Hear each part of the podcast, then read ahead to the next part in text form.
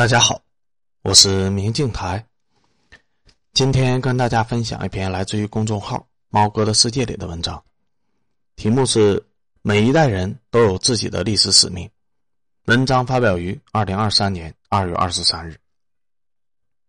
二月四日，在二零二三长白山高峰论坛上，中国社科院的部委员、国家金融与发展实验室理事长李阳透露了一组有意思的数据。二零二零年，我国居民的债务余额比可支配收入为百分之一百三十七点九。同年，我国居民的债务还本付息额比可支配收入高达百分之十五。也就是说，中国居民每赚一百块钱就要拿出十五块钱还债。如果算上房贷负债，可能要超过百分之五十。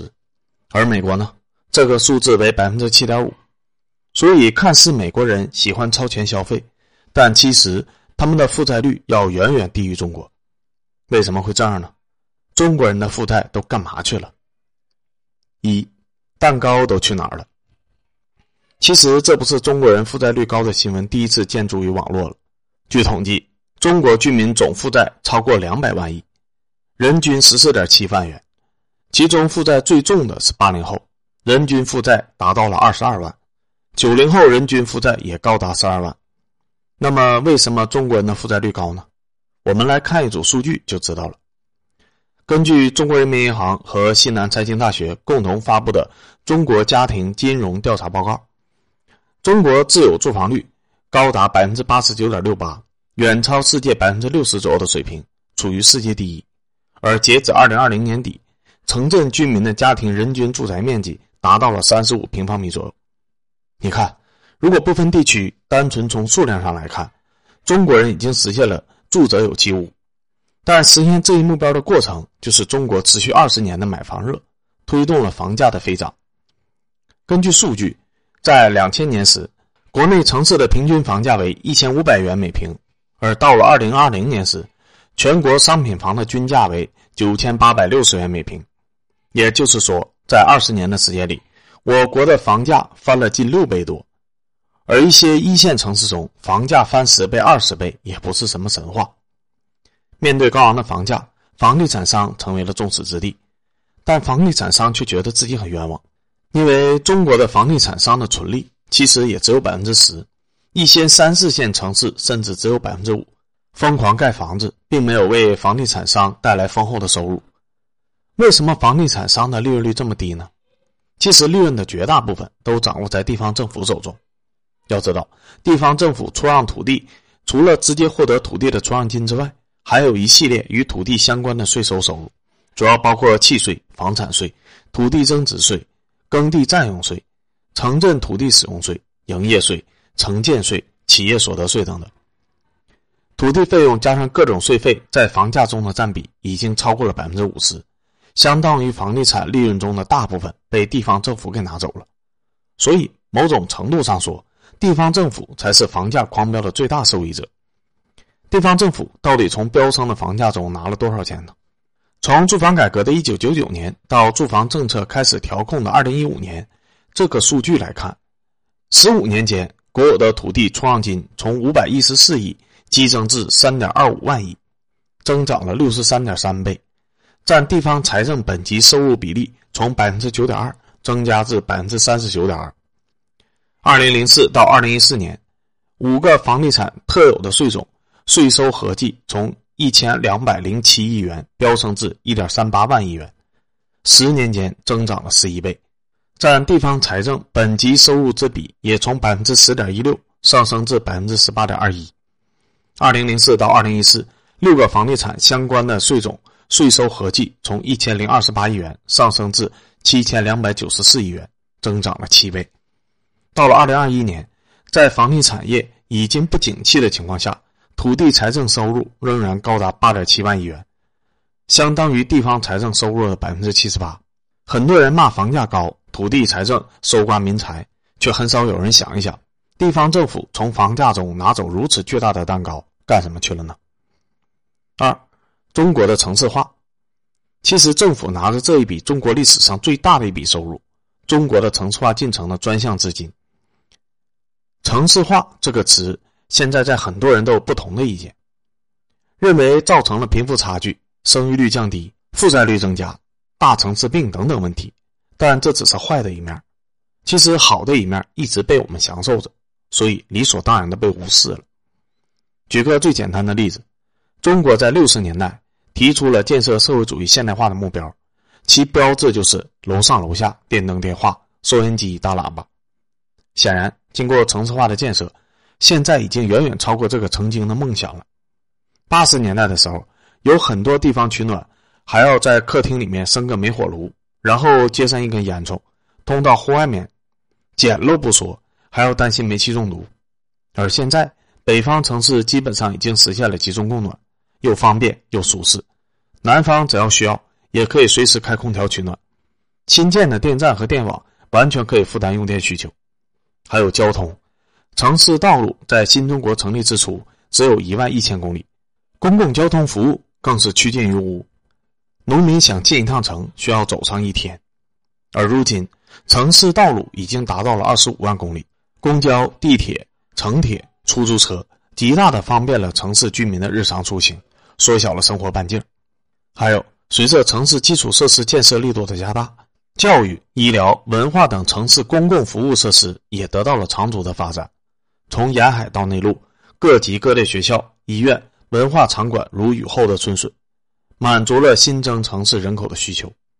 所以城市化对我们生活的改善是我们真真切切感受到的，给所有人带来的是一种更加舒适、更加体面的生活。在城市化的进程中，政府当仁不让的要成为主导，不仅要做好各种规划，还要砸海量的资金进去，进行旧城区的改造，路网、公园、广场、学校、医院等城市公共设施的配套。满足人民群众对美好生活的向往。改革开放四十年，中国的城市化率从一九八零年不到百分之二十，到二零二二年达到百分之六十五左右。中国城市形象和规模与改革开放之前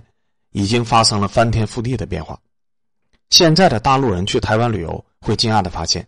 曾经仰视的台湾城市面貌，竟然和大陆的县城差不太多了。毫不夸张的说。中国四十年的城市化建设达到了西方国家三百年的成就，但是城市化提高这百分之四十五个点，意味着城市人口增加了起码六亿以上。这部分人口的住房、医疗、教育配套设施，再加上城市本身发展的需求，车流量增大对道路的需求，环保理念对绿化的要求等等，意味着城建需要的资金是一个天文数字。这笔钱如果靠财政拨款，那把政府卖了也出不起，所以城市化如果跨越式的高速发展，就必须要付出代价，而代价就是我们这代人买单，也就是目前适龄的劳动力。这个逻辑简单来说就是：你想过更好、更体面的生活，享受更好的教育、医疗资源和工作机会，那就要政府推动城市化，搞基础建设，扩充公共服务的资源，满足需求。但钱从哪来？政府只能从土地出让金中拿走房地产利润的绝大部分，投入到城市化的建设当中。城市化建设吸引了大量的农村人口进入城市，造成房产供不应求，推高房价，大家买不起房，只能找银行贷款，负债率增加。所以，这就是中国居民负债率高的根源。这种逻辑毫无疑问是公平的。你享受了城市带来的舒适体面生活，就必须要承担负债的代价。现在问题来了。中国过去为什么不选择另一种模式呢？城市化率进程的慢一点，土地价格的涨幅低一点，房价涨幅没有过去二十年这么夸张，那么现在的居民负债压力不就小很多吗？答案是不能。改革开放之初，中国打开了国门，发现与西方发达国家巨大的经济差距已经大到了令人震撼的悬殊局面，刺激了无数的中国人。当这种刺激成为集体意识。就会产生非常复杂的一系列的后续问题，比如大量的人群用各种手段出国。陈佩斯的《赚他一千万》中，那个娶了日本老太太的中国男人；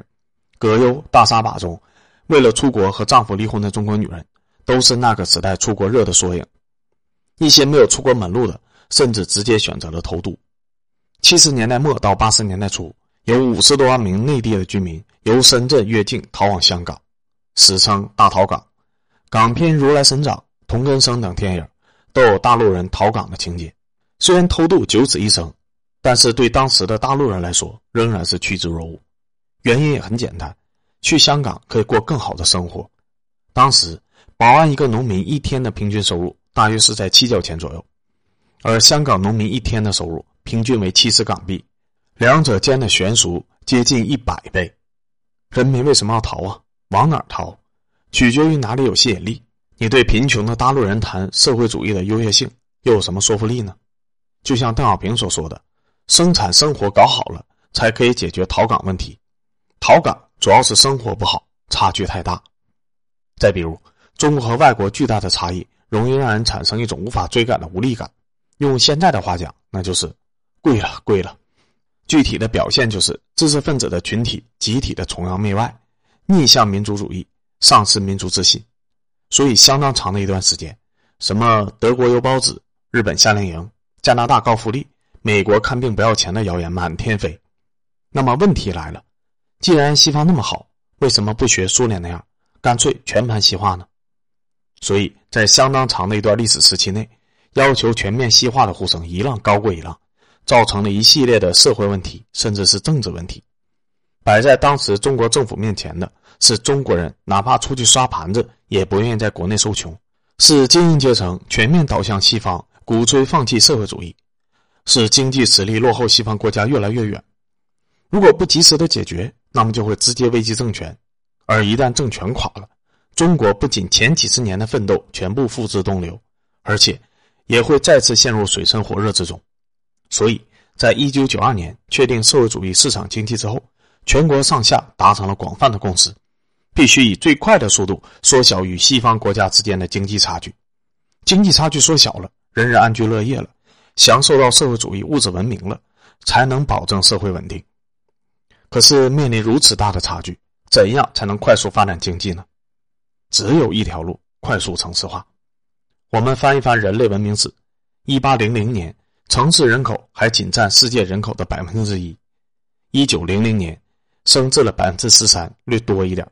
一九九二年猛增到了五成左右。短短的一百九十二年中，城市人口翻了五倍多。看看当时老百姓生活比中国好的国家，都是城市化相当高、工业非常发达的国家和地方。当时的专家经过研究以后，都指向了一个结论，那就是靠农业是改变不了社会面貌的。不靠农业就得靠工业，而工业是什么呢？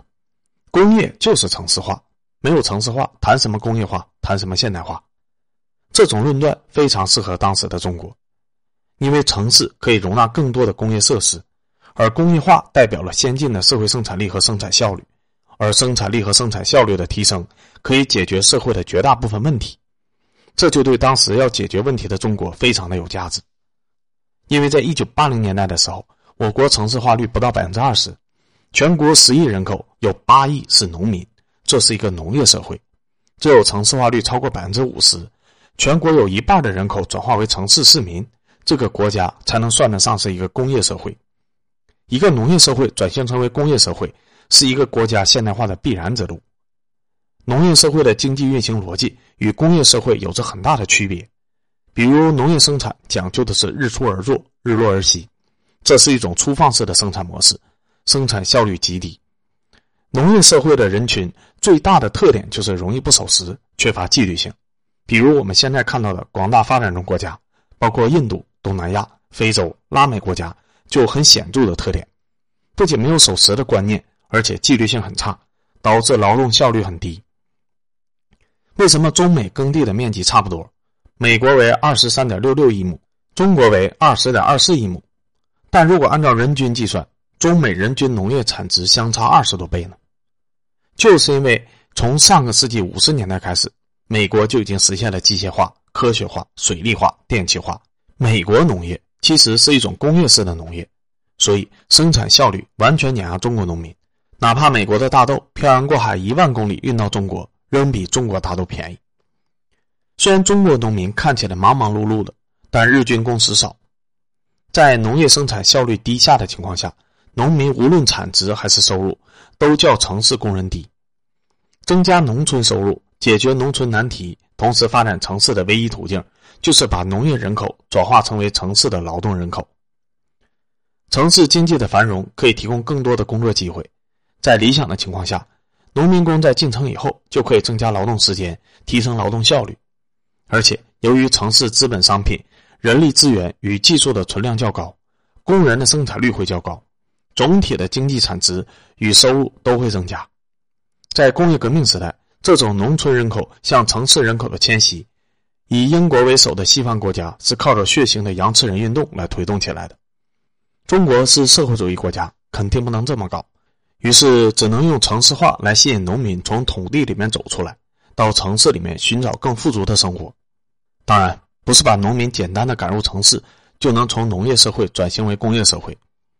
中国从一九四九年到一九七八年，用三十年的时间累计建立一个完整的工业框架体系，这就为快速的城市化奠定了基础，让中国可以一边快速的城市化。一边能为大量进城的农民提供就业的岗位，农民得到应有的劳动报酬，也增加了家庭经济的收入，生活质量和精神文化需求得到了显著的改善和提高。有的农民从打工仔变成了农民工，继而转变成为建设城市的主人翁，成为真正的工人阶级。等城市化到了一定程度，物质和精神文明的需求进一步增加和攀升，又会制造出大量的就业岗位。吸引更多的劳动力资源从农村流向城市，留下劳动力密集的工业发达的地区或改革开放前沿城市，推动了中国经济、文化、科技全面发展，带动产业升级，从而构建了一种引擎式的良性循环。三，一代人有一代人的历史使命。纵观共和国的七十年历史，基本上就是一部两代人不断奋斗、付出巨大代价、逐渐赶超发达国家的历史。第一代人，三零后、四零后、五零后，节衣缩食、含辛茹苦，从一穷二白建立了一个完整的工业体系。第二代人，六零后、七零后、八零后，艰苦奋斗，承担巨额的债务，为中国快速城市化做出巨大的贡献。四十年超越西方三百年的成就。从本质上来说，这两代人一直在为这个国家做着原始积累。我们可以看一下现在的发达国家。除了韩国这样赶上时代红利的国家之外，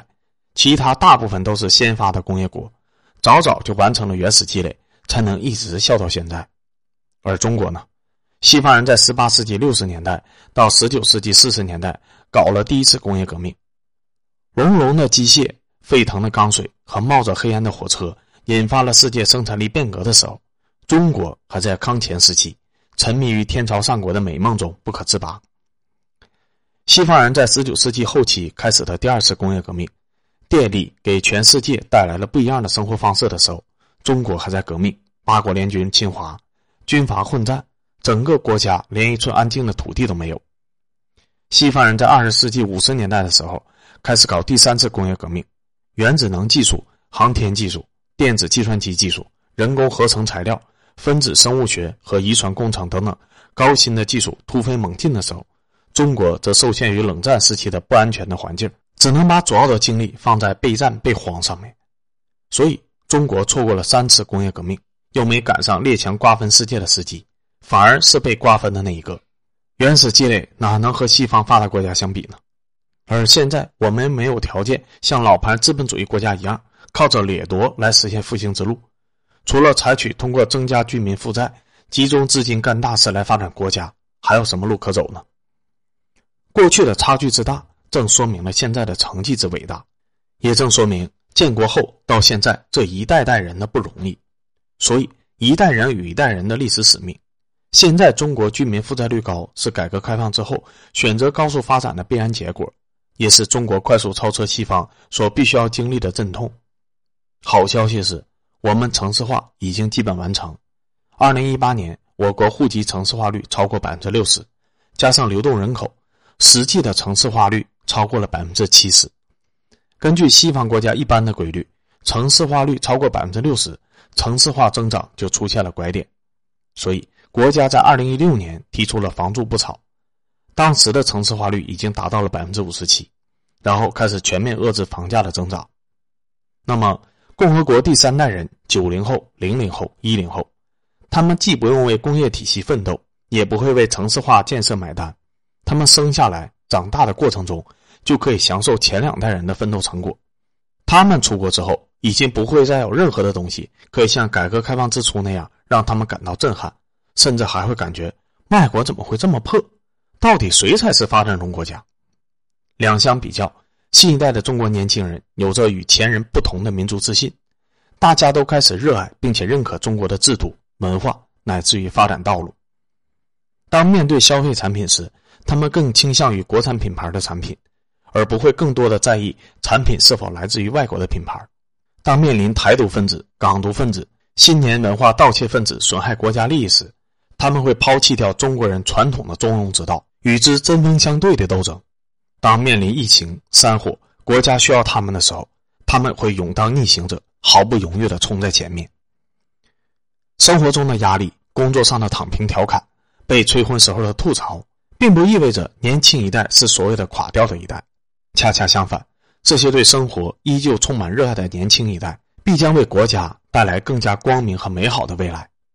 也许这就是新一代所担负的历史使命吧。